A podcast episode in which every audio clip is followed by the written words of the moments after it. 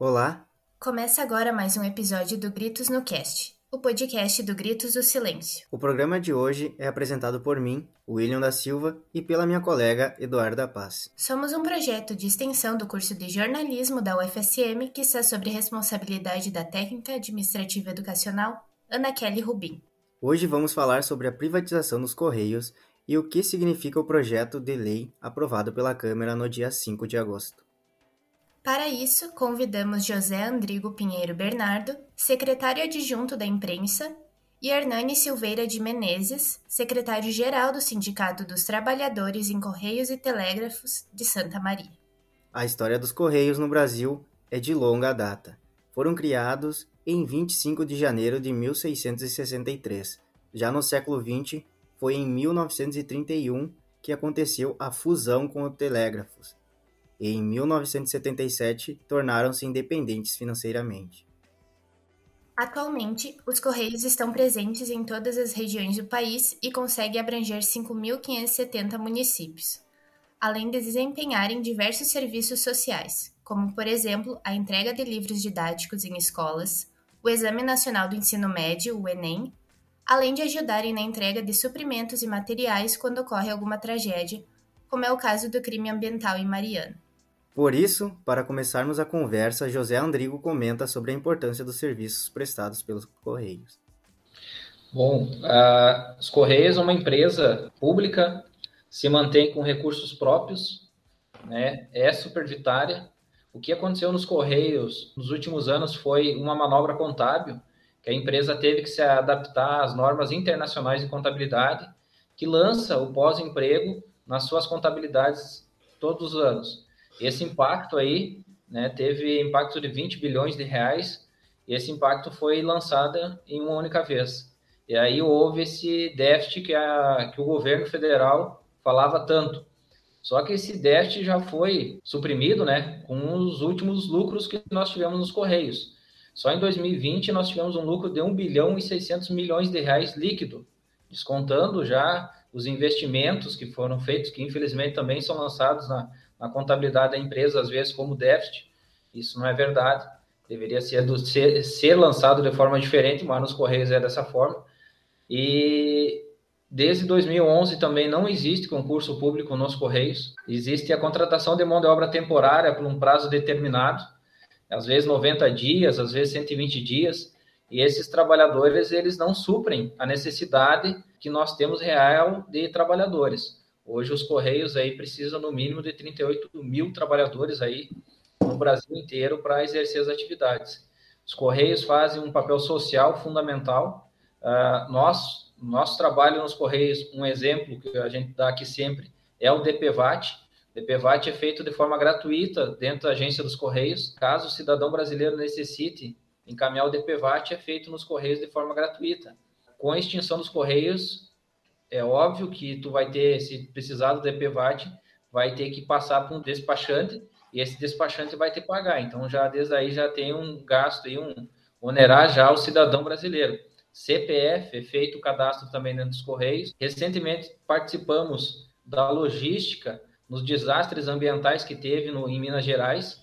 Os Correios foi a, foi a empresa pública que fez toda a logística dos donativos lá, entregues em tempo recorde, né, nas regiões de difícil acesso, os Correios entregaram esses donativos em Mariana e também lá em Minas Gerais, na, em Belo Horizonte também.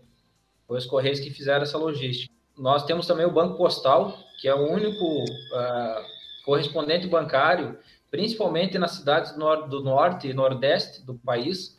Hoje nós não temos mais o Banco Postal aqui em Santa Maria, né? É uma também infelizmente é um retrocesso, né? O Banco Postal era um correspondente bancário, uh, tinha sido feito uma licitação e o Banco do Brasil tinha ganho essa licitação, uh, então os Correios eram correspondente bancário do Banco do Brasil. E era o único banco em muitas cidades, e até hoje ainda é, né, que aquele cidadão que mora na, nas cidades mais longínquas tinha um contato com uma conta bancária, era o Banco Postal. Isso também, infelizmente, está sendo extinto aos pouquinhos, né? foi extinto na maioria das cidades, mas ainda permanece nas cidades mais longínquas aí do Brasil.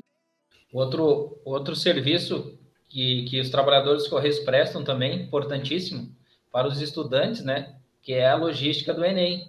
Quem faz são os trabalhadores dos Correios. No momento em que uma, uma empresa privada uh, tiver administrando os Correios, ela vai cobrar por esse serviço. Ela não vai fazer de forma gratuita como é feito para os Correios.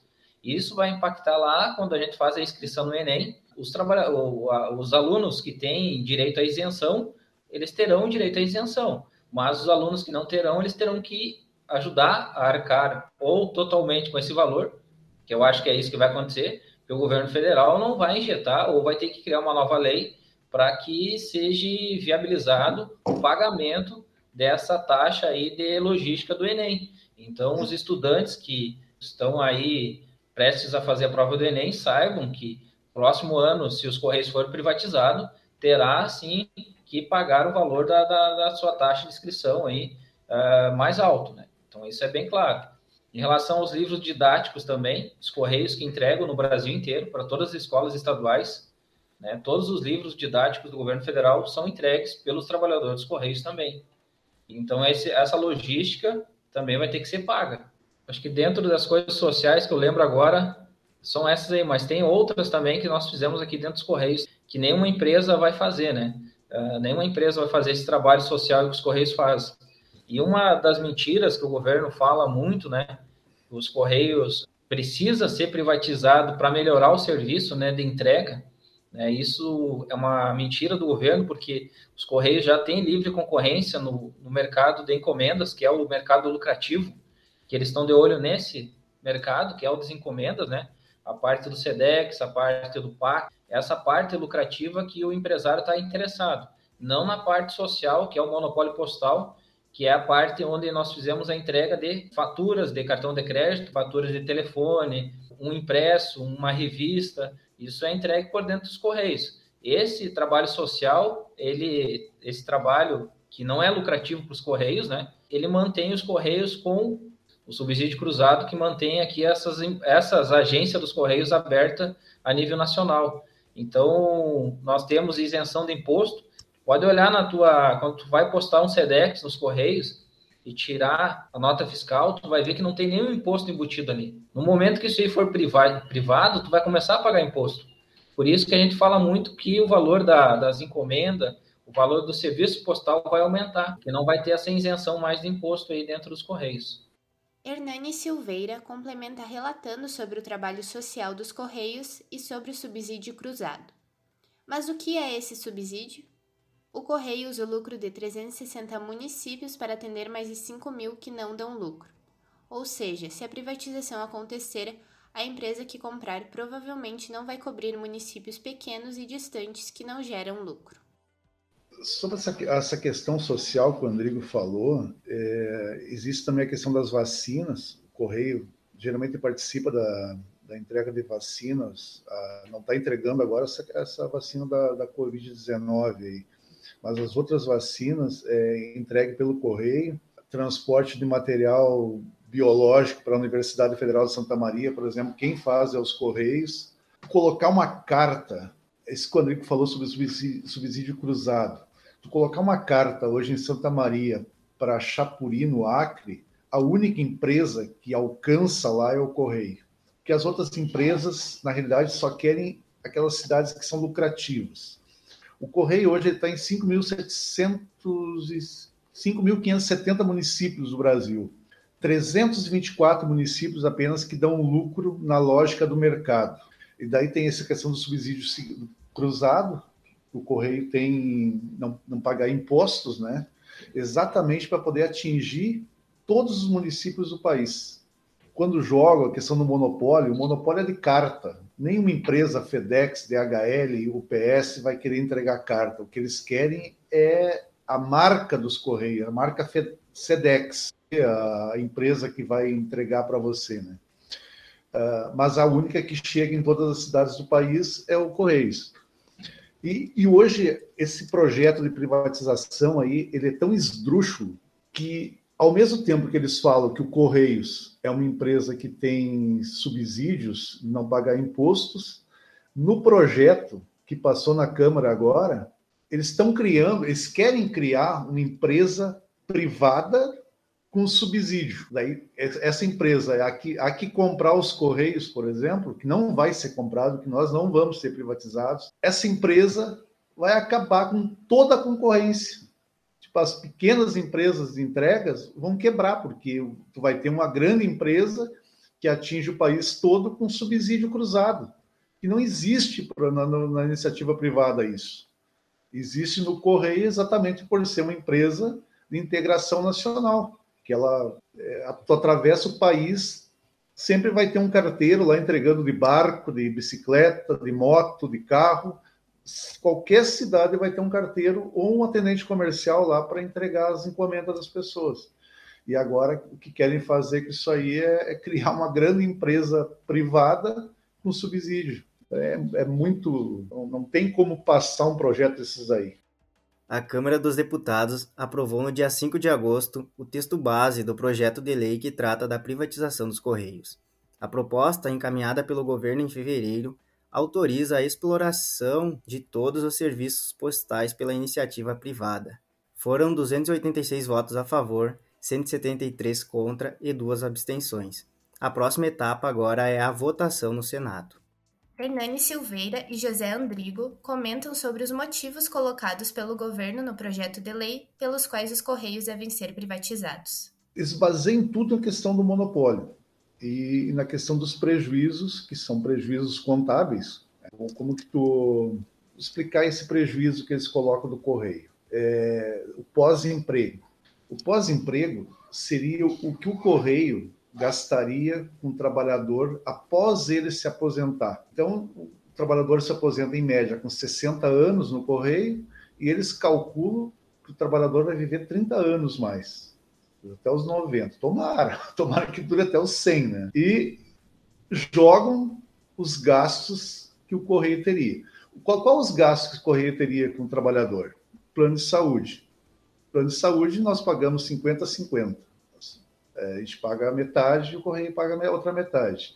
O resto, que eles colocam também no pós-emprego, que é a questão da complementação da aposentadoria do Postales e Postal Prévio, que são complementações que nós temos, é nós que pagamos. Outra coisa que colocam é o déficit do Postales, do nosso plano de aposentadoria que foi criado em 82, se não me engano, no governo militar ainda, que os trabalhadores eram obrigados a aderir se não eram demitidos. Eles colocam lá que tem um rombo de 15 bilhões, mas não colocam quem paga esse rombo somos nós.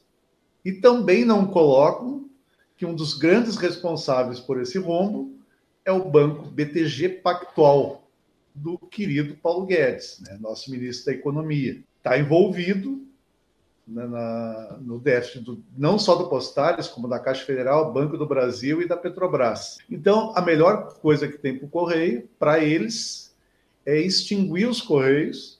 O projeto é esse aí, na realidade. Né? Primeiro, eles falam que vão criar uma empresa, que vão vender os Correios, mas a gente vai vendo passo a passo, é aos poucos extinguir os Correios. E, obviamente, tapar essa sujeira do BTG Pactual.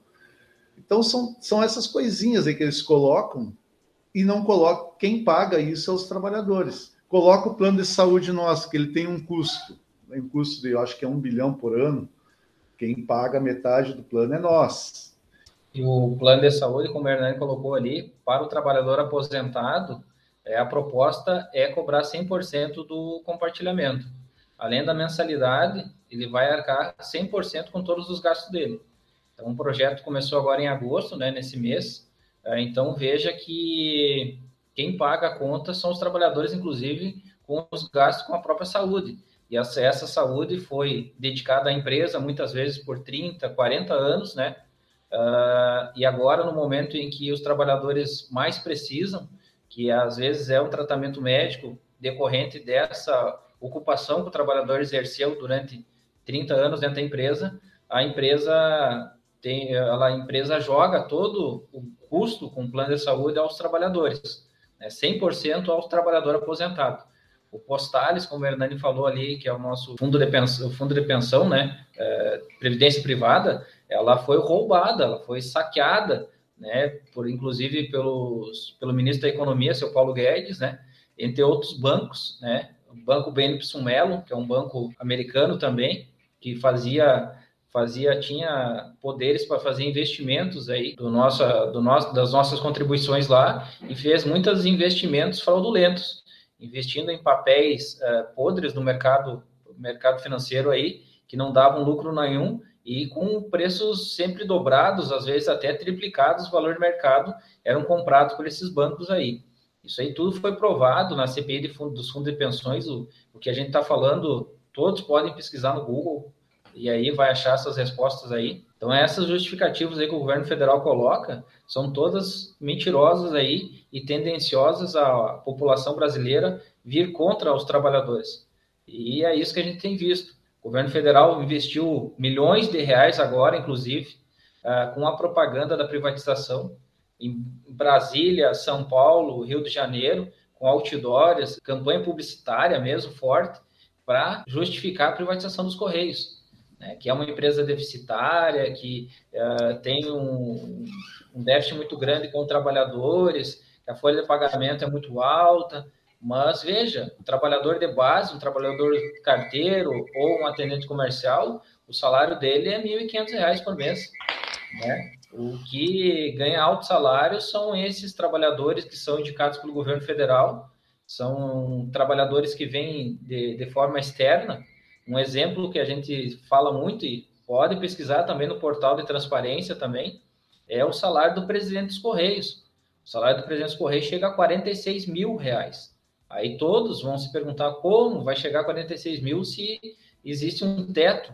Uh, ele ganha esse valor devido às suas funções, valores de complementação de função, chega a 46 mil reais. O salário dele é 23 mil reais. Aí ele tem auxílio moradia, auxílio transporte, uh, gratificação de função. Pela função de presidente dos Correios, ele tem o um valor de 16 mil de gratificação de função. Então chega a 46 mil o salário do general uh, general Floriano Peixoto. E aí temos mais os vice-presidentes, que cada um ganha uma casa de 40 mil reais, são nove, que não me falha a memória.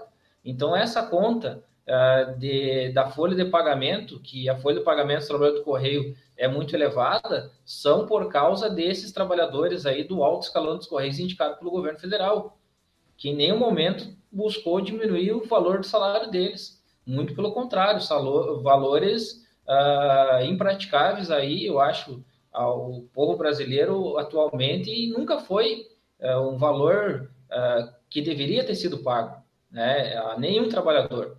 Nós sempre lutamos aqui, todos os movimentos sindicais lutou para que uh, o trabalhador que chegasse fosse da parte administrativa da autocúpula dos Correios, fosse algum trabalhador de carreira. Né? Nós temos trabalhadores altamente qualificados que poderiam muito bem exercer essas atividades com valores é, muito mais em conta, muito mais baixos aí para a empresa, para os cofres dos Correios, que é um cofre que é mantido com recursos próprios, né? não tem nenhum real do Tesouro Nacional. Muito pelo contrário, é, dos Correios, desse valor líquido de 1 bilhão 600 milhões de reais, o governo federal ficou com todo esse valor para ele. Né?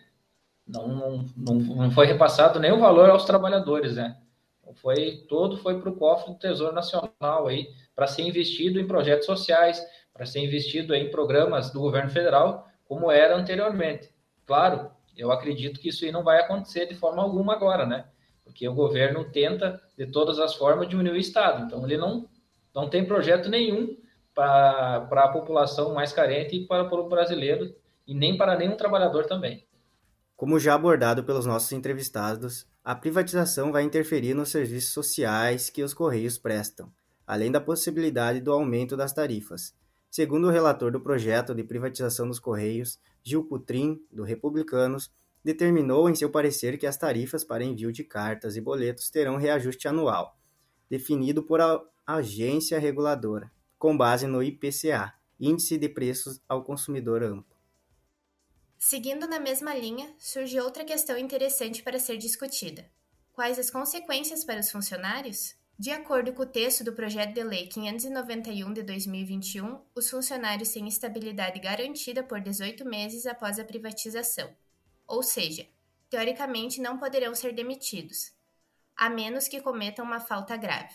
Sobre isso, Hernani Silveira e José Andrigo comentam. no projeto original, no projeto que passou agora na Câmara, existe uma estabilidade de 18 meses. Mas a gente tem que sempre estar atento nos outros movimentos, no, no caso da Eletrobras.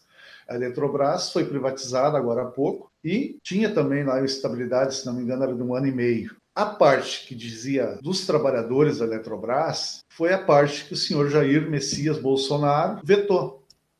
Vetou a questão da estabilidade e, e a questão que poderia realocar esses trabalhadores, é em torno de 20 mil trabalhadores no Brasil todo, em outros órgãos federais.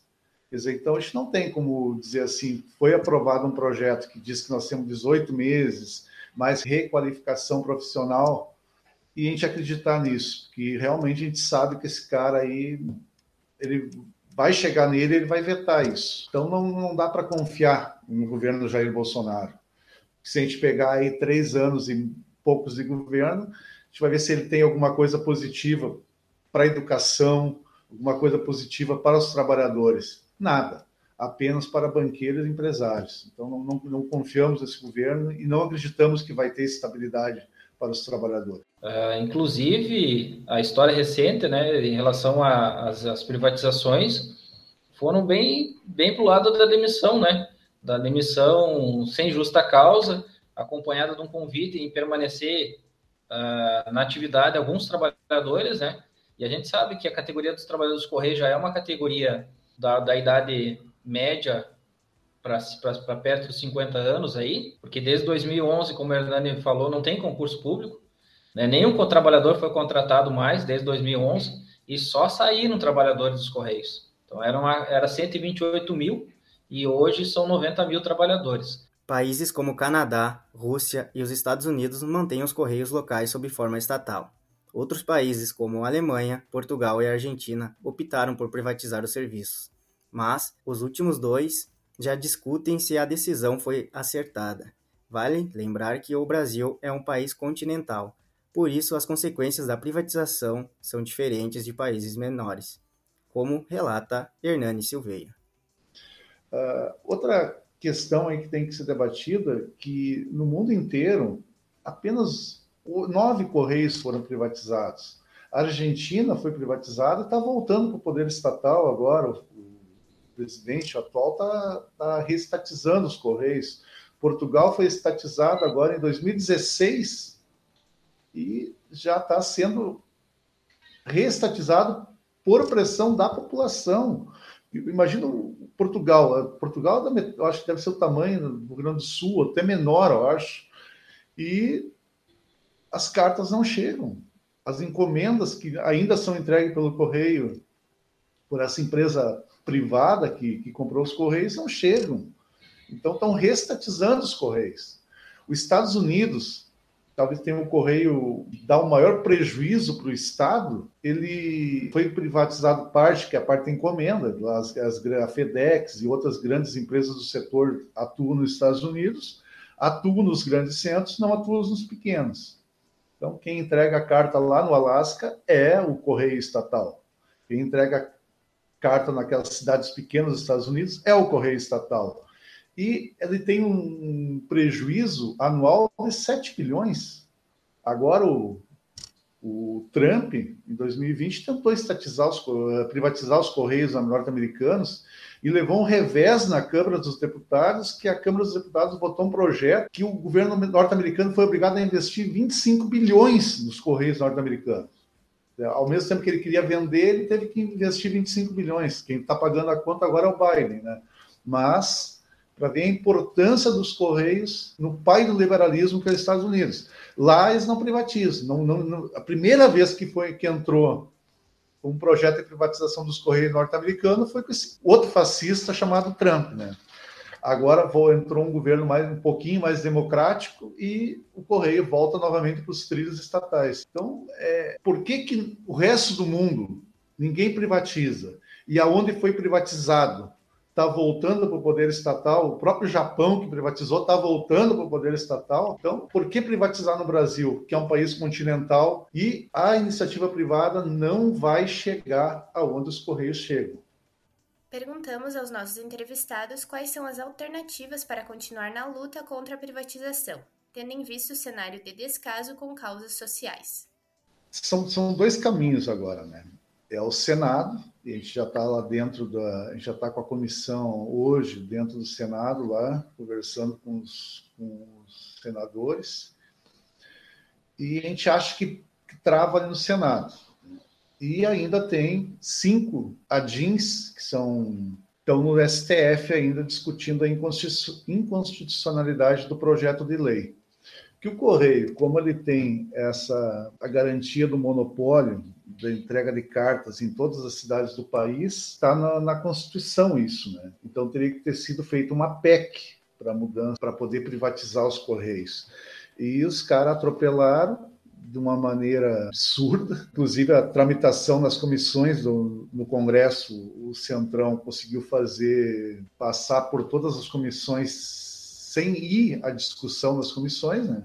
Simplesmente pegaram, fizeram a PEC, passaram para o relator e assim, não, não precisa comissão. A gente vai votar a urgência do projeto e passou por, automaticamente por todas as comissões. Então, essa, esse projeto de lei aí. Então, para nós, agora, a, a, luta é essa, é dentro do Senado e dentro do STF. Estão esperando agora o parecer da, da ministra Carmen Lúcia, que é a relatora do, do, desse, dessa ação que a gente entrou lá. E, e dentro do Senado, a gente está começando a fazer o contato com os deputados, com os senadores, né? A gente primeiro acompanhou os senadores que votaram a favoráveis à privatização da Eletrobras e foi 41 a 37, foi uma votação apertada dentro do Senado. E a gente começa a ver com bons olhos, por exemplo, assim, tipo no Amazonas, o senador Aziz e um outro lá votaram favoráveis à privatização da Eletrobras e já se, ontem já os três senadores do Amazonas já colocaram que são contra a privatização dos Correios, porque eles sabem que o impacto que vai ter para o Amazonas, para o Acre, para Roraima, para Rondônia, para toda aquela região ali. Então é isso aí agora, é trabalhar nas, nas, duas instituições aí, no STF e dentro do Senado. E o nosso trabalho já vem desde antes, né? Faz dois anos aí que a gente fez o trabalho no Congresso Nacional com o Comitê Nacional em Defesa dos Correios. Uh, antes da pandemia, o Sindicato Santa Maria estava percorrendo as câmaras de vereadores Uh, fizemos muitas audiências públicas né, em várias prefeituras, né, várias câmaras de vereadores, aliás, né, várias cidades aí, e foi pausado devido à pandemia, né? Infelizmente aí a pandemia chegou, levou muitas vidas, né? Nós mesmos, inclusive, perdemos vários amigos de infância aí por causa dessa doença, por causa desse negacionismo aí do governo federal em comprar vacina, né? E então o sindicato faz dois anos já que faz um trabalho forte no Congresso Nacional e a votação lá, ela só passou realmente porque muitos deputados ainda estão no trabalho remoto, estão em casa, né? E, o governo federal se, como qualquer outro governo, né, se, se aproveitou desse cenário e votou a urgência, que na realidade deveriam estar discutindo uh, como pagar aí um auxílio emergencial mais alto e outros assuntos muito mais importantes ao Brasil do que a privatização dos Correios, né? Essa entrega do, do, dos Correios aí, iniciativa privada. Enfim, mas a gente já vem com esse trabalho forte já há dois anos já consecutivos aí, e agora lá no Senado, com os senadores, como o Hernani falou, buscar os senadores de oposição primeiro, né, também, e, e buscar esse senador aí que vota favorável ao governo, que esses aí que a gente tem que mudar o voto deles, né, que a gente já sabe quem vota com nós, e esses aí vão manter o voto deles. Agora, quem não vota com nós, a gente tem que mostrar para eles, como ele falou, a importância dos Correios lá em Roraima, lá no Acre, lá em Manaus, essas cidades aí, esses estados não, não terão mais Correios, né?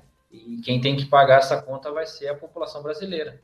É, o cliente, essa pessoa, esses cidadãos aí que moram nessas cidades mais longínquas aí vão ter que arcar com esse custo aí dos Correios, né? Por fim, como de costume aqui no Gritos no Cast, temos o quadro Solta o Grito. Recomendamos filmes, documentários, livros, sites ou perfis para você que nos escuta se aprofundar mais no assunto do episódio.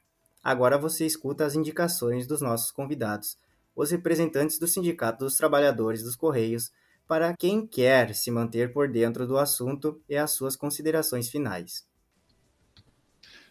Eu, eu indico assim as páginas dos sindicatos de Correios da, e da nossa federação, da Fentect, né? E as considerações nossas é dizer para todas as pessoas que vão assistir esse, esse programa aqui, essa gravação, que da importância dos Correios. Acho que a gente conseguiu mostrar nesse tempo aí a importância dos Correios. E pedir que as pessoas, pessoas que ouvirem isso aí, que comecem a usar também a, nas suas redes sociais é a defesa das empresas públicas, que o que uma coisa que a gente nota assim com as crises do capital de 2000, 2008 vários países do mundo aí que não tem muitas empresas públicas que não tem muitas tipo, Correio Petrobras nós temos aqui Correio Petrobras Banco do Brasil Caixa Econômica Federal passaram por uma crise grave grave mesmo a partir da a partir da crise de 2008 e o Correio, o ex-presidente Lula falou que a crise ia chegar e ia ser uma marolinha. E realmente foi,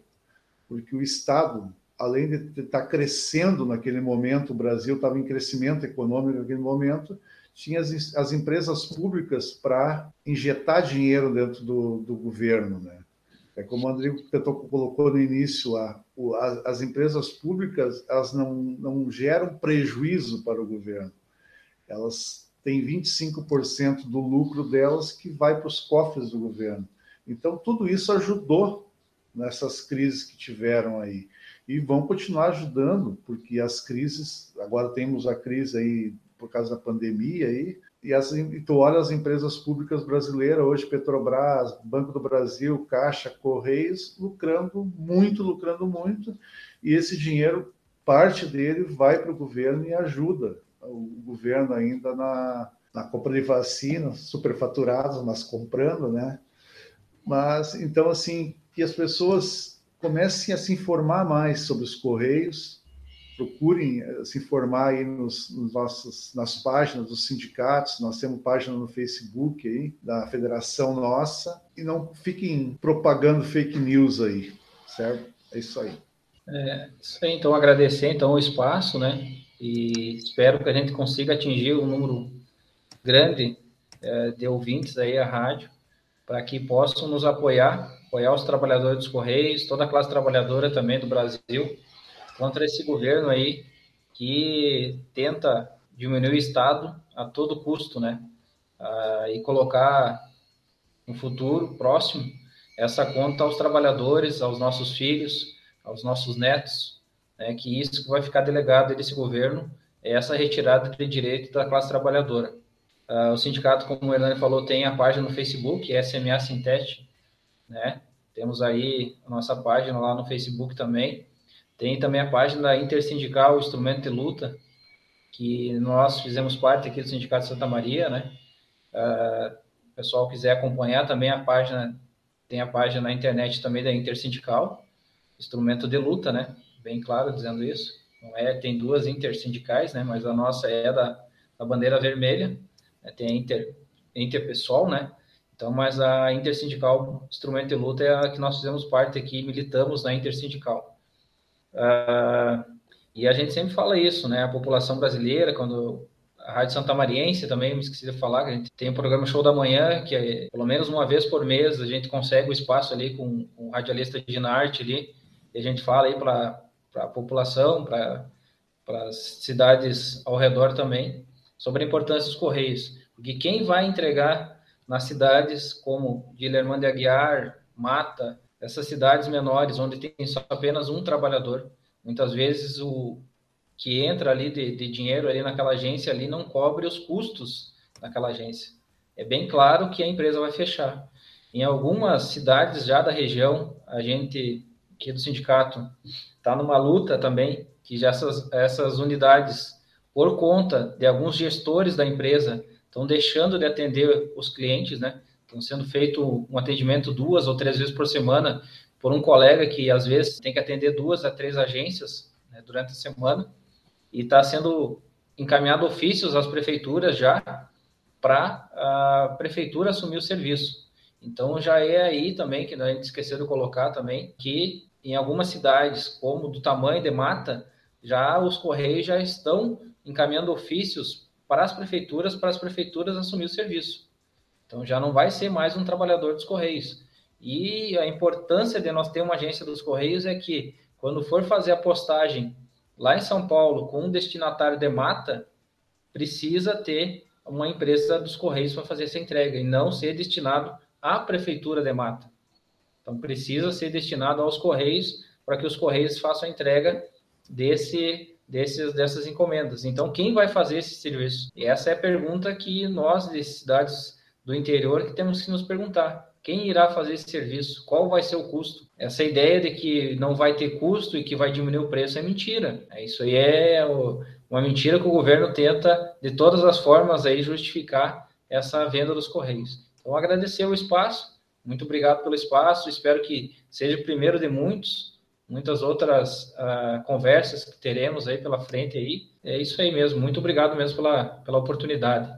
A seguir, você escuta as nossas indicações sobre o tema no quadro Solta o Grito. Correios, Logística e Usos do Território Brasileiro do Igor Venceslau. Baseado em pesquisas científicas rigorosas, o livro explica os motivos pelos quais a empresa brasileira de Correios e Telégrafos deve ser preservada como entidade pública. Dentre eles, destacam-se o histórico de excelência na prestação de serviços e a garantia de mobilidade geográfica em qualquer lugar do país e a qualquer brasileiro, mesmo os mais vulneráveis. Privatizações. A distopia do capital com a direção de Silvio Tendler. No decorrer do documentário, intelectuais, políticos e técnicos comentam o papel do Estado no processo de industrialização do país e expõem sua perda de soberania ao transferir parte de seu patrimônio estatal ao setor privado. O longa ainda revela a lógica política responsável pelo desmonte do Estado brasileiro nos últimos anos, o documentário está disponível no YouTube. Anticast 490 Correios, disponível em plataformas de áudio. O episódio trata dos impactos da privatização dos Correios para seus funcionários e para a população brasileira como um todo. Esse foi o episódio de hoje, apresentado por mim, Eduarda Paz, e pelo meu colega William da Silva. Na técnica estava Tailine Alves, a edição ficou a cargo da Letícia Klisner e da Bianca Guimarães. A arte é de Bianca Guimarães e as redes sociais ficaram por conta da Bianca Ruiz. Não esquece de seguir o Gritos nas redes sociais, no Facebook como Gritos do Silêncio 800 e no Instagram como Gritos do Silêncio. Nos colocamos à disposição pelo e-mail gritosdosilencio@ufsm.br para tirarem dúvidas ou fazerem comentários sobre o nosso projeto. Esse episódio foi produzido totalmente à distância e reforçamos as recomendações da Organização Mundial da Saúde. OMS. Se puder, fique em casa, não se aglomere, use álcool em gel e use máscara PFF2, a mais recomendada por especialistas nesse momento de pandemia. Muito obrigada a ti que ouviu o episódio e até o próximo Gritos no Cast. Muito obrigada e até mais!